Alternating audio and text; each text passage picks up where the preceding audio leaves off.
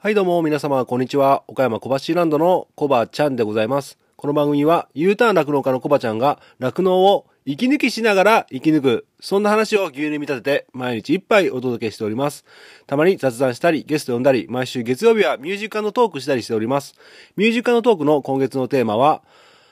新規一転したい時に聴きたい曲、新規一転したい時に聴きたい曲でございます。番組で流してもらいたい曲、ご意見ご感想などなど、番組概要欄のリットリンクから入っていただきまして、お便りを送るから受付しております。あなたからのお便りお待ちしております。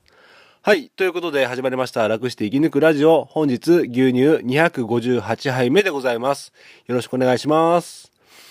はい。ということで、今日はすごいあったかいですね。なんか知んないけど。あったかい。はい。まるで春のような気候でございますが、皆様いかがお過ごしでしょうか？で、今日の一杯はですね、実はあの、昨日ですね、えー僕のね、隣の牧場の方がね、えーもうね、えー酪農歴50年にもわたる、ベテランの農家さんがね、遊びに来ていただきまして、えーその際にですね、えー国のお酪農経営改善緊急支援事業について、えーお話をね、お伺いしました。まあ、その他にもね、もろもろと話したんですけども、その内容のをね、収録しましたので、えーお届けしていきたいんですが、その前にですね、お便りが届いております。お便りを紹介させてください。えー2通届いておりますので、紹介させていただきます。えーと、まず、1通目。えー小腹ネーム、のっぽろ牛屋のしんちゃんです。さんからいただきました。えー30代男性の方、えー北海道江別市ののっぽろにお住まいで酪農家さんでございます。あのースタンド FM でね、えー牛屋の父ちゃんチャンネル、あ、牛屋の父ちゃんラジオでしたよね。あれ？牛屋の父ちゃん、あれ？牛屋の父ちゃん、あれ？ちょっと待ってくださいね。牛屋の父ちゃんラジオ、かっこ仮ですね。で、えーしんちゃんね、えー毎日ね、ほぼ毎日配信されておる配信者さんなんですけども、そちらの方から、えーお便りいただきました。ありがとうございます。えー北海道どうすか？寒いですか？なんか北海道もあったかいっぽいですけどね。はい、じゃあ紹介します。えー、コバちゃん、お疲れ様です。昨日の心配で心配で震えるというネタが懐かしいです。あ、これ、えー二代目クスさんからのお便りの内容ですね。うん。えー大学の時にみんな飲むのが好きで飲みたくて飲みたくて震えるって歌ってました。かっこ笑い。えーそしてヒカチュウからのピカチュウは僕も使わさせてもらいます。ん？使わしてもらってます。あ、使わしてもらってます？あ、もう使ってるってこと？なんともまあ、居心地の良いラジオ、わら。えー最近牛乳飲む動画サボっているので、そろそろまた飲もうかと思う、えーのっぽろ牛屋のしんちゃんでした。バイバイキーン。ということで、お便りいただきました。ありがとうございます。ねそっか、動画ね。僕もね、あの、冬休みの間、毎日ね、ちょっと夜になっちゃってたんですけども、牛乳を飲む動画をね、ツイッターの方でね、上げてたんですけども、しんちゃんもね、何度か上げられておりましたが、いやー、僕もね、もうなんか、冬休みが終わった途端ね、動画上げてないんですけども、なかなかね、僕普通に飲むっていうのだとね、全然上げれるんですけど、まあそれでいいのかな？なんかちょっと変わった感じで牛乳飲む姿をね、動画で配信したくて、えー、まあ正直言うとね、ネタが尽きたんです。まあね、でも機会見てまた僕もね、えー牛乳飲む動画上げて、少しでもね、消費拡大につながるのかな。僕が飲んでる動画見て飲みたいと思うかな。うん、まあそこは疑問が残るところですけども、まあ酪農家自身がね、牛乳飲んだりとかね、えー牛乳じゃなくてもやっぱ牛の動画とかね、写真とかもね、上げて、まあ、酪農っていうこと自体をね、アピールするっていうのはね、重要なことだと思いますので、消費者さんとのね、距離を縮めていくっていう意味でもね、重要なことだと思いますので、ね、お互いにね、頑張っていきましょう。はい。まあそんな感じで、ヒカチュウからのピカチュウは僕も使わす、使わしてもらってますってことなんですけども、もともと使っていたのか、それとも、えっ、と、昨日の配信を聞いて、えー早速使ったのか、どういったところでしょうか。はい。まあそんな感じで、あの、スタンド FM でね、牛屋の父ちゃんチャンネルっていうね、えー、配信やられておりますので、あのー、今日の一杯のね、概要欄にリンク貼っときますので、よかったらね、皆さん聞いてみてください。よくあの、子供とね、配信しておって、すごいね、子供が可愛くてね、娘さんかな？可愛くて、うん、癒されるチャンネルですので、ぜひお聞きになってください。はい、そんな感じでありがとうございます。じゃあ2通目のお便り紹介させていただきます。えー、小腹ネーム、とな、隣のチョキさんからいただきました。で、前回ね、机上のカラスと書きましたが、こちらに変更ということで、そう、その後ね、隣のチョキさんからお便りいただいて、机上のカラスさんで紹介させてもらった後に、えっ、ー、と、隣のチョキに変更でお願いしますっていうね、お便り来てたんですけども、それを配信した後だったからね、僕はね、訂正するタイミングを逃してしまいまして、まあ、今回ね、新たにお便りをいただいたということでございます。えー、60代男性の方で、茨城県にお住まいで、えー、その他ということで、えー、ご職業がね、酪農家、酪農関係のお仕事とかいろいろ選べるんですけども、その他を選んでいただいておりまして、お便りの内容が普通おたということでいただいております。ありがとうございます。じゃあ読まさせていただきます。えコバちゃん、先日初めてのお便りを送ったところ、すぐに読んでいただいてありがとうございました。いいえ、とんでもないです。えー、サンタさん動画を12月24日に見て、そこから楽して生き抜くラジオを聞き始めたので、256杯プラス、えー、プラスアルファを18日で飲み干したことになります。あの、えー、隣のチョキさん、えー、ギネス認定でございます。すごすぎますよ、本当に。いやー、夢に出てきませんか、僕のこと。えー、この間、コバちゃん三昧だったので、明日から元のペースに戻します。えー、これまで1.5倍速とか2倍速で、えー、聞いて、来て、最新回のみ1倍速で聞いたら別の人みたいでした。とりあえず追いついたので、2通目のお便りをします。えー、コバちゃん一家の牛乳コマーシャル、牛乳で始まる声もあるは、おしゃれで可愛くて、楽しくて、完成度高くて、とてもいい感じです。ありがとうございます。えー、工夫次第で若い世代への宣伝効果が見込まれるのではないかと感じました。おー。本当ですか？ありがとうございます。えー、聞いてきた中でいくつかご縁があることに気づいたのでそれを書いてみます。えー、まずは十条銀座にお住まいだったと言われて、言われたことです。ほうほう。私は母の実家である中十条三丁目で生まれているので、ほう、十条は最寄り駅です。すごい。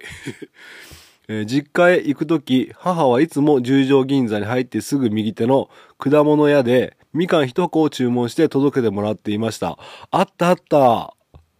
あったあった。果物屋。はいはい。えー、岡山県は父のルーツが、うわ、やばい。えー、漢字が読めない どうしよう。えー、ごめんなさい。なんたら郡鴨町とえ津山市にあるので、これまた懐かしいです。コバちゃんの岡山弁は放送用に少し薄めているのでしょうかそもそも、え津山地方ほど濃くないのかもしれませんね。えもう一つご縁があるのは、なんと金子先生でした。獣医学科ではないのですが、同じ大学に2年ほど通ったことがあるので、公営にも同窓生です。おお、すごい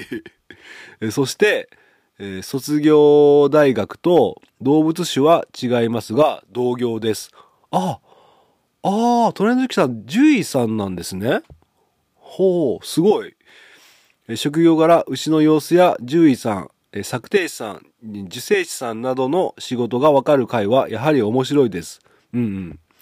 うん。コバちゃんは酪農家として発信していますが、産業動物の獣医さんたちの仕事が現場からリアルタイムに発信される機会は大変少ない貴重な記録と感じます。うん。はい。えただ、コバちゃん農場の病気は減ってほしいけど、金子先生にはたびたび登場していただきたいという ジレンマも感じています。なるほど。えー、そういえば、最近横山作庭師さんの出演がないですね。心さんの新感覚のお話もまた聞きたいです。はい。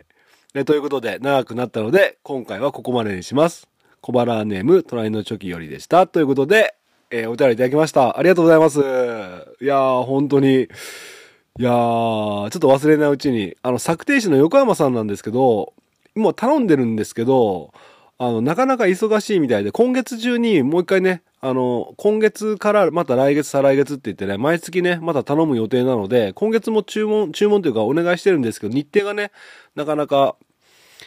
調整中みたいで、まだご連絡いただいてないんですけども、あの、近々ね、今月中にはまた来ていただけると思うので、まあ、ココロちゃんも一緒に来れたら、またココロちゃんのね、あの、新感覚のお話、また聞こうと思っておりますので、楽しみにしててください。はい。で、僕の岡山弁が少なめって言うんですけど、いや、僕ね、人生の半分を東京で過ごしてるんで、20年間東京で過ごしてるから、やっぱ岡山弁自体は薄まってると思いますね。だから、同世代と話したりすると、結構ね、標準語で話したりもするので、うん、ちょっと中途半端な感じになってるかもしれません。うん。ね、いろいろ、岡山県の、ちょっと 読み方が分かんなかったんですけど、鴨町と津山にある、ので、これ、ん？あ、父のルーツが岡山県にもあるっていうことでね。うん。なるほど。なんかすごい共通点があって面白いですね。いや、しかし一番の驚きが、この短期間でね、えっ、ー、と、1.5倍速とか2倍速で、18日間で飲み干したっていうのはね、多分、小腹の中でもこれは特特筆してますよね。突出か、突出してますよね。この最短、この短い期間で全部飲み干したのは多分最短記録になると思うんですけども、ありがとうございます。で、全部聞いてみてどうでしたでしょうかまあいろんなね、感想はいただいてるんですけども、例えば牛乳の価値、ね、僕が一番のね、この番組のコンセプトであります、牛乳の価値を高めたいっていうのがあるんですけども、えー、牛乳一杯まあ、あの、牛乳パックとかね、スーパー見かけた時に見え方が変わったりしましたでしょうかうん、そうなってくれてるとありがたいと思うんですが、なるべくね、僕あの、現場の温度感をね、えー、この配信を通じて、えドキュメンタリーをね、えー、伝えて、感じていただいて、牛乳の価値が高まっていただきたいっていうのがね、ありますので、そういうふうに感じていただけてたら嬉しく思います。そしてね、もう一つね、あの、このゲスト会が楽しかったっていうふうにおっしゃってくれてますけども、やはりね、酪農には様々なね、産業が関わっているということで、えー、僕たちがね、疲弊してしまうと、同じように関わってくれてる業者さんも疲弊してしまうということでね、あの仲間たちがたくさんいるんだよって、こんなに牧場にはこんな人たちがいっぱい訪れるんだよってこともね、伝えたい一つでございます。で、今まで出てるゲストさん以外にも、他にもたくさん来てるんですよ。ただね、今日もそうだったんですけど、ラジオ出てくださいって言うもね、いや、勘弁してくださいって断、断られる人も結構いるんですね。だから全部見せきれてないのが、ちょっとね、僕の中では不完全燃焼なんですけども、はい。まあそんな感じで、ありがとうございます。またね、続いて1倍速でね、今度はゆっくり聞いていただければありがたく思います。はい。ありがとうございます。はい。そんな感じで、ごめんなさい。お便りの紹介だけで13分になっちゃいましたけども。じゃあ早速ね、早速じゃないや、やっとね、お聞きください。えー、今日は、あの、隣の牧場、酪農家さんの、おお話、酪農経営改善緊急支援事業についてお話ししてみたり、まあ、国に何を求めるかとかね、えー、その中でも今後どうやっていこうかとかね、そんなね、えー、酪農家同士の、一酪農家同士の意見の発信でございます。なので、これから配信する内容は決して答え、答えを配信するわけじゃなくて、えー、一意見をお互いに話しているっていう内容ですので、中にはね、聞いて不快に思われる方もいるかもしれませんが、あ一つの意見としてね、お聞きいただければと思います。それではね、お聞きください。岡山小橋ランド楽して生き抜くラジオゲスト会でございます。どうぞ。前から言おったな、はい、3月からこの平成5年の3月から9月までにあの肉店に出したら15万あげますいうあれじゃったんじゃけど、それの内容説明がここで来て、その15万とあと5万円と20万くれるんじゃけど、そのためには7500キロあの1年間の入量が8000キロだったらまあ大体儲かるようなそのいい牛なんだけど、うん、7500キロを1頭あたりへせと。それから途中でもあのそういう状況を報告せよと、うん、それからあのそれよりも減ってなあの1頭あたり7500キロ減ってなかったらそのお金は返してもらうと。そういうことだから全く我々がその想像してたようなあの肉店に出したら15万とか20万とかいう条件じゃなかったのよ。なんか全然すごい使いづらいというか使う人いるんですかね？いないと思う。いないと思うけど大きな何百頭何千頭とかあの飼ってる人はまあ、へしてもどういうことはないんだから、そういう人たちの、大きな人たちのためには、これはいい条件ななんじゃない？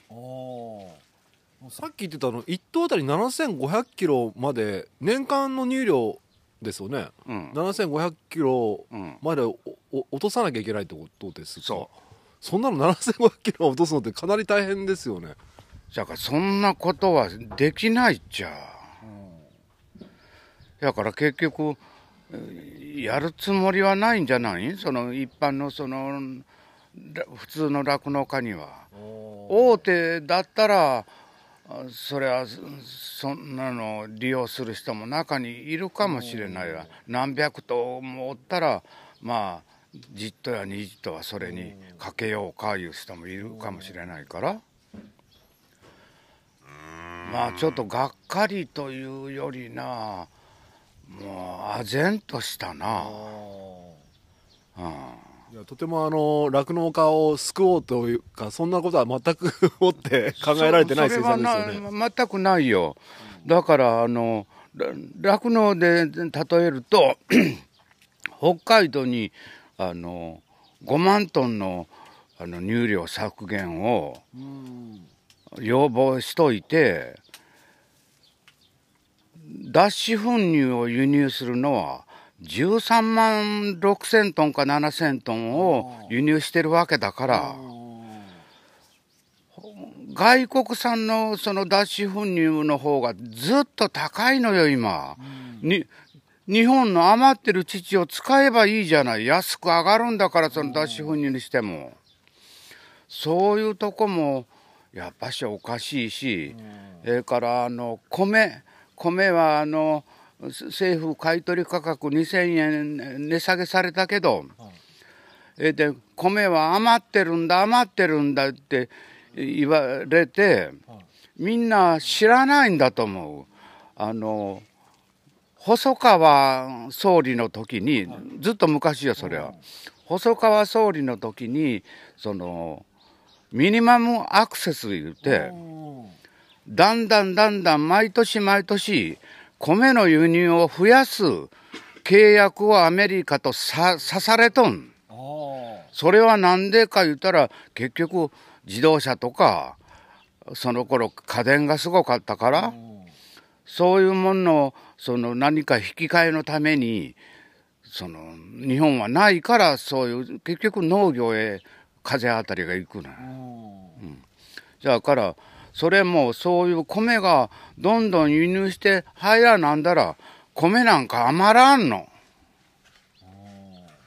それみんな知らないのよ。農家だってあの知ってる人もいるかもしれんけど知らない人も結構おるわ。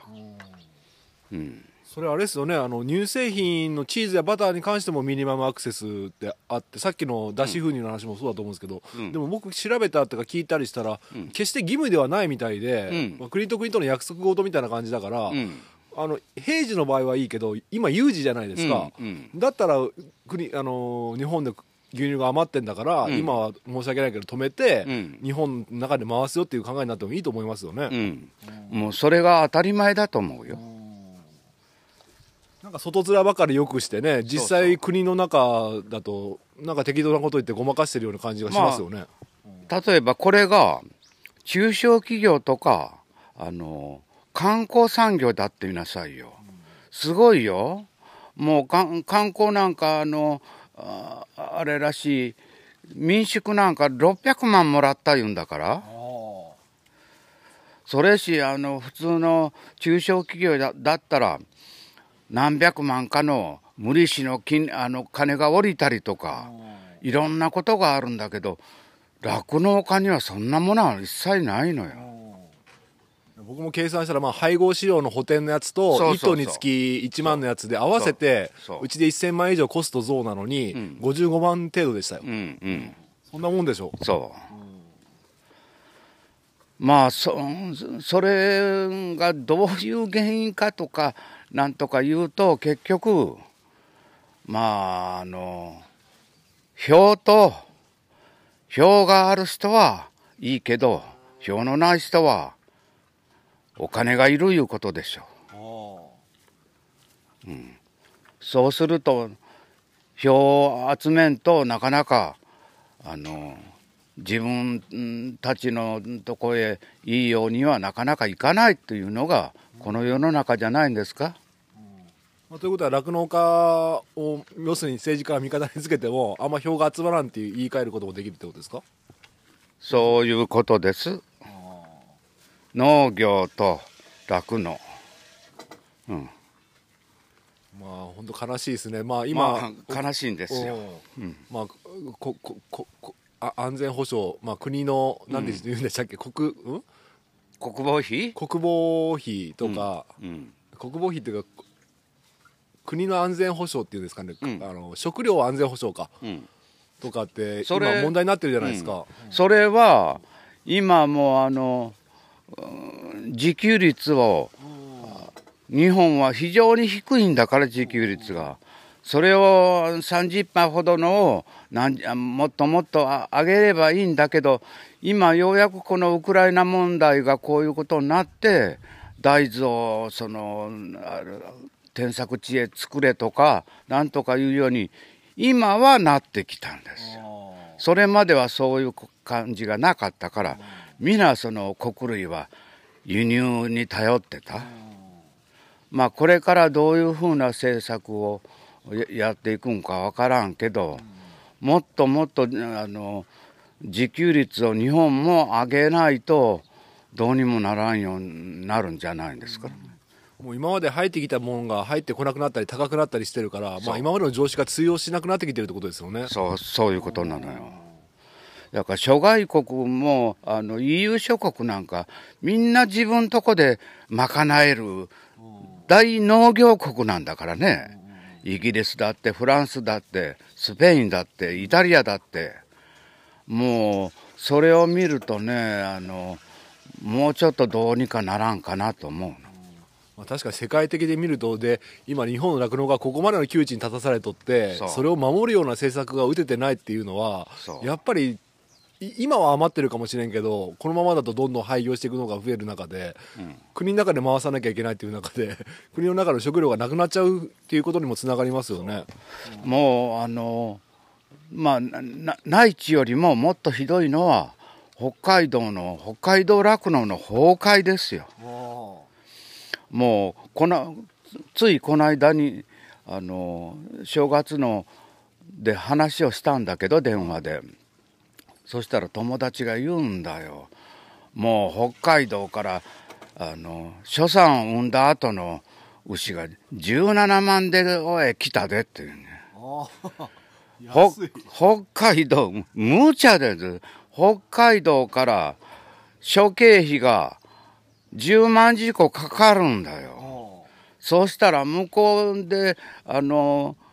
廃業とかもう倒産したような人は牛を10万円ほどでも売っとるいうことなんよ。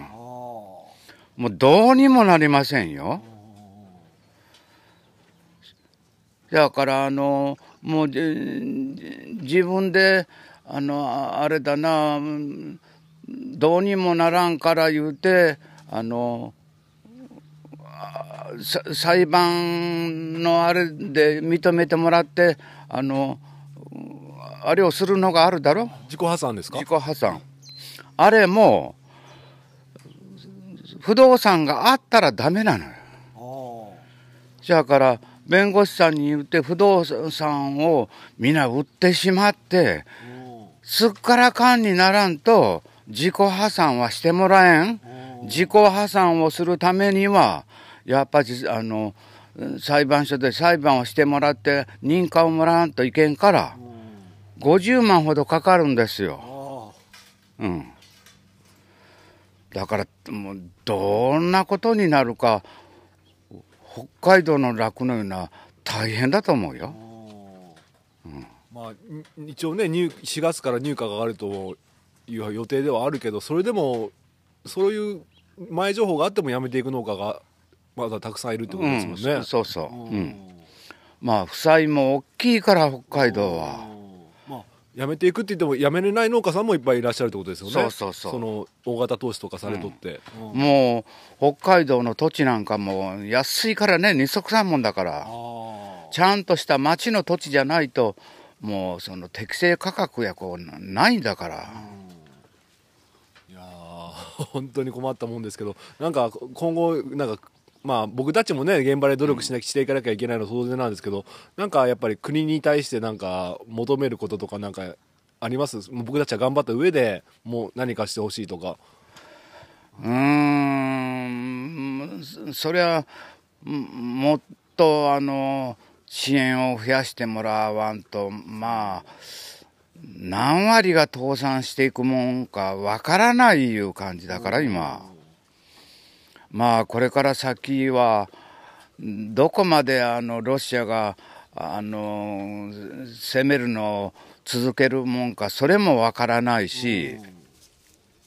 ちょっと農業酪農っていうのはこれから先も非常に暗いと思う。いやー本当ですね。僕もだから国会で答弁してるの聞いたんですけどさっきのミニマミニマムアクセスと件とか、うん。岸田総理の回答なんて、うん。本当僕たちのことなんか全然なんか思ってないんだろうなっていう回答でしたよ。もう、本当に、まあそうだと思う。ん。う。うん、いや でもねーはい。そんなふうなそれでもやれ政府が悪い国が悪い時代が悪いこれを言っちゃダメなんだ。うん、もうとにかく自分で努力して努力した後はなそのもう血を流してもう涙を流してやらなんだらもう自分で開拓していかなきゃもうどうにもならない問題なのこれは。もう自分個人で、うん、それだけはねもうあの自分に言い聞かしてこれから先も生きていかなきゃダメだと思あありがとうございます、はい。本当に。まさにその通りだと思います。またお願いします、う。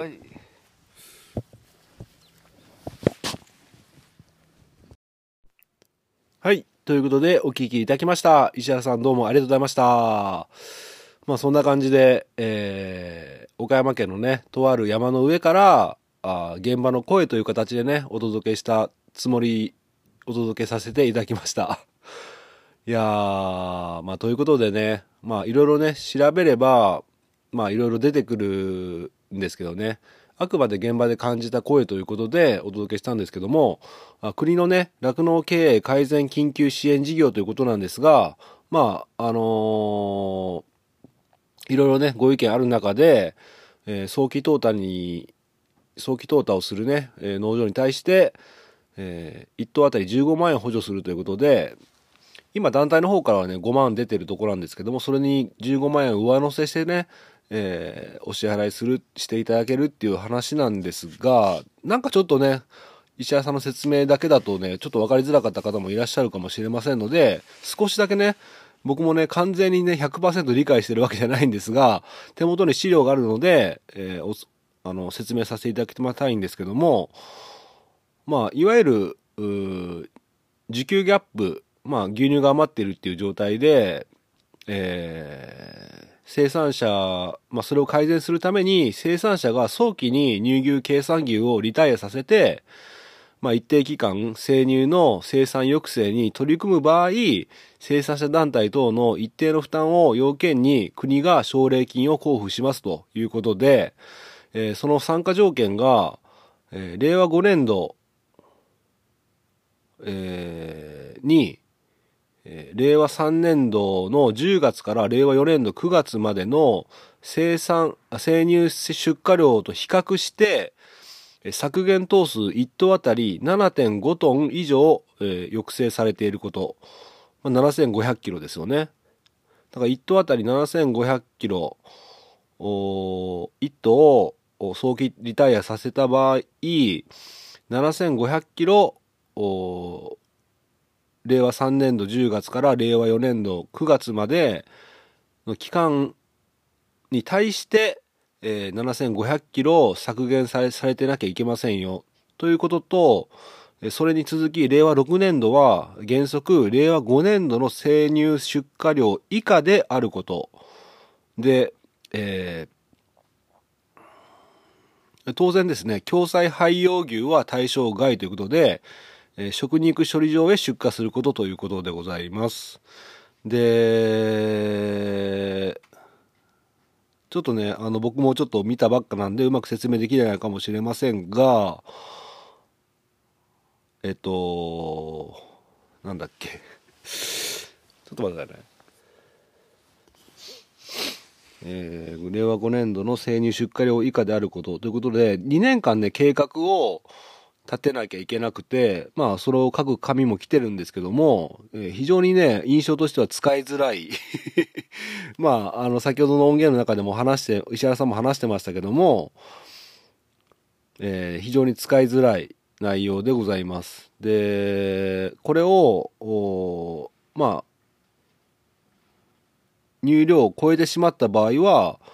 え、15万円を返さなきゃいけないということでございます。はい。なので、酪農経営改善緊急支援事業っていうことなんですが、まあ、酪農家にとっては、あの、早期リタイア、酪農自体を離農する人も使えないし、えー、これからね、あのー、入荷が一応ね、10円、まあ本州ではね、10円、約10円、まあ、手取りが8円とか9円とかですけども、上がったということで、これからね、増産して、えー、痛みをね、え、今まで追ってきた痛みを改善しなきゃいけないっていう中で、えー、牛の頭数減らすっていうことは乳量も当然減らさなきゃいけないので、えー、果たしてそれをする人がいるのかっていうことですよね。まあ、ただ一つだけね、使えるって言ったら、やっぱり今まで輸入素飼料を使ってた方々が、まあ、WCS とかイタリアンサイレージとか、えー、コーンサイレージとかを使って乳量を下げる方向で進んで、その代わり餌代も下げると。えその差額で、えー、なんとか飯を食っていくっていう形で、え、計算上ね、え、出荷乳量が減るっていう形が取れるのであれば、え、早期淘汰も、まあ、できないこともないのかなっていう気はしてます。はい。まあ、ただね、あの、忘れちゃいけないのが、えー、先ほど石原さんとお話しした中でも、ミニマムアクセスといって、え、ー、と、輸入してる、えー、バター、脱脂粉乳、チーズなどね、えー、それは、え決してね、国同士の約束ではありますけども、義務ではないということで、それをね、え守り続けてる、このね、酪農業界の有事、え未曾有の危機とも言われているこ、こんな時にもね、守り続けてるっていうことで、それをね、えこうい国がこういった状態だから、え今年はね、ちょっと輸入の方を制限しますといった形でやってくれさえすれば、この需給ギャップなんかすぐ埋まっちゃうじゃないですか。うん、国内のものを、国内の余ってる北海道ではね、もう廃棄させているという牛乳をね、国内で回すような形を取れば、えー、脱脂粉乳とかもそうですよね。うん、こんな、こんな早期淘汰とかね、しなくていいですよね。えー、それをねなんか片隅に置いといて酪農経営改善緊急支援事業って言って、えー、こういった対策を打っているということなんですが非常に僕は受け入れがたい、えー、何をやってるんだというふうに、えー、思います。はい。うん。何が支援だって感じですよね。まあそんな感じで本当に釈然としないような内容でございますが、まあ僕もね、借り入れする立場ですので、えー北海道の牛とかもね、導入したりして、えー増産する予定でございます。で、今日はちょっと悲しいことに、えっ、と、乳量が20キロ以下になったね、牛が2頭いまして、この間の検定で判明したんですけども、えーしかもね、えー黄色ブドウ球菌っていうね、えー良くならない、治療してもね、改善の見込みがない乳房になってる牛が2頭おりまして、えー残念ながらね繁殖も種も止まらずということで、えー乳量も20キロ以下になったということでね2頭廃用ということで、えー肉天ですね、うん、肉で出荷いたしました、まあ、その音源はねちょっとね2頭とも 同時に廃用廃用というかあの肉天だったのでちょっとあまりにも僕的にはダメージが大きいなと思って収録はしなかったんですけどもうん。まあごめんなさい。それは関係ない話でしたね。関係ないんですけども、まあ、現場ではねいろいろねこうやってねやってる中なんかこう国がやってる政策っていうのはすごくねずれてるなっていうね、えー時給ギャップはわかるんですよ、うん、それだけ見れば早期リタイアさせてね少しでも時給ギャップを埋めようっていうことはわかるんですけどもその前にね、えー輸入をやめてくれよと。義務じゃないんでしょうと。約束約束を守るのはいいことだと思いますけども国がこれだけの有事になってるところね、えーいつまで輸入をしてるんだと、国内で余ってる牛乳を使いましょうよと本当に僕はねそう思いますね。うん。まあ、えー解像度を上げて、えーいろいろとね関係者さんにお話を聞けば、まあ、納得する部分もあるかと思うんですけども現場の肌感ではそう今ね今現状そういった風に感じておる次第でございます。はい、まあ、そんな感じで今日はね短く収めようとしたんですけども 結局ね 長くなってしまいました、えー申し訳ございません。ということでえーまあいろいろとね僕が言ってる意見とかにもね賛否あると思いますしコバちゃん何言ってんだと思う方もいらっしゃるかもしれませんがまあ一人のね酪農家の意見としてお聞きいただければと思います。ということで今日はこの辺で終わりたいと思います。今日の一杯お味の方はいかがでしたか？お口に合いましたらまた飲みに来てください。この番組は牛と人との心をつなぐ岡山小橋ランドの提供でお届けしました。それではまた明日。バイバイ。はい、すいません。ちょっと一つ重要なことを言い忘れたんですけども、最後にね、石原さんがおっしゃっていた、まあ国がどうのとかね、政策がどうのとかね、まあそういったせいにせずに、えー自分自身がね、必死になってやらなきゃいけないってことをね、えー最後におっしゃっておられましたけども、僕もね、本当にそれは思うところでございます。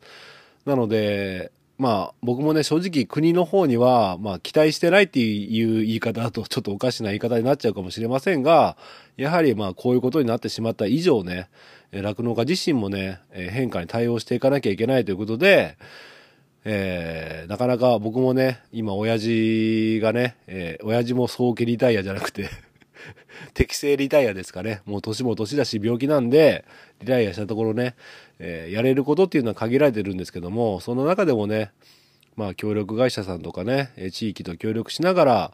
えーやれることをやってね、変化に対応して生き残っていきたいと思っております。で、やっぱりね、とはいえども、やっぱ酪酪農家としての意見をね、